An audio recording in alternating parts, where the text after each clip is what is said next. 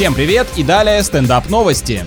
Житель США за последние 50 лет съел 32 тысячи бургеров из известной сети фастфуда и установил мировой рекорд. Он говорит, что не любит пробовать новое и предпочитает проверенные вещи. Не завидую его супружеской жизни. В какой-то момент американец употреблял по 9 порций в день, при этом он в хорошей форме, поскольку отказывается почти от всех других продуктов и совершает ежедневную пробежку. На месте этой компании я бы взял мужичка в амбассадоры, хотя они, наверное, сами не верили, что на их продукции можно так долго протянуть и посчитали это невыгодным.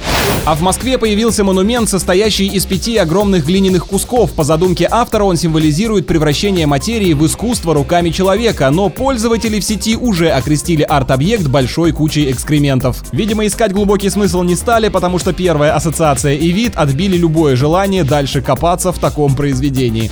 С вами был Андрей Фролов. Больше новостей на energyfm.ru.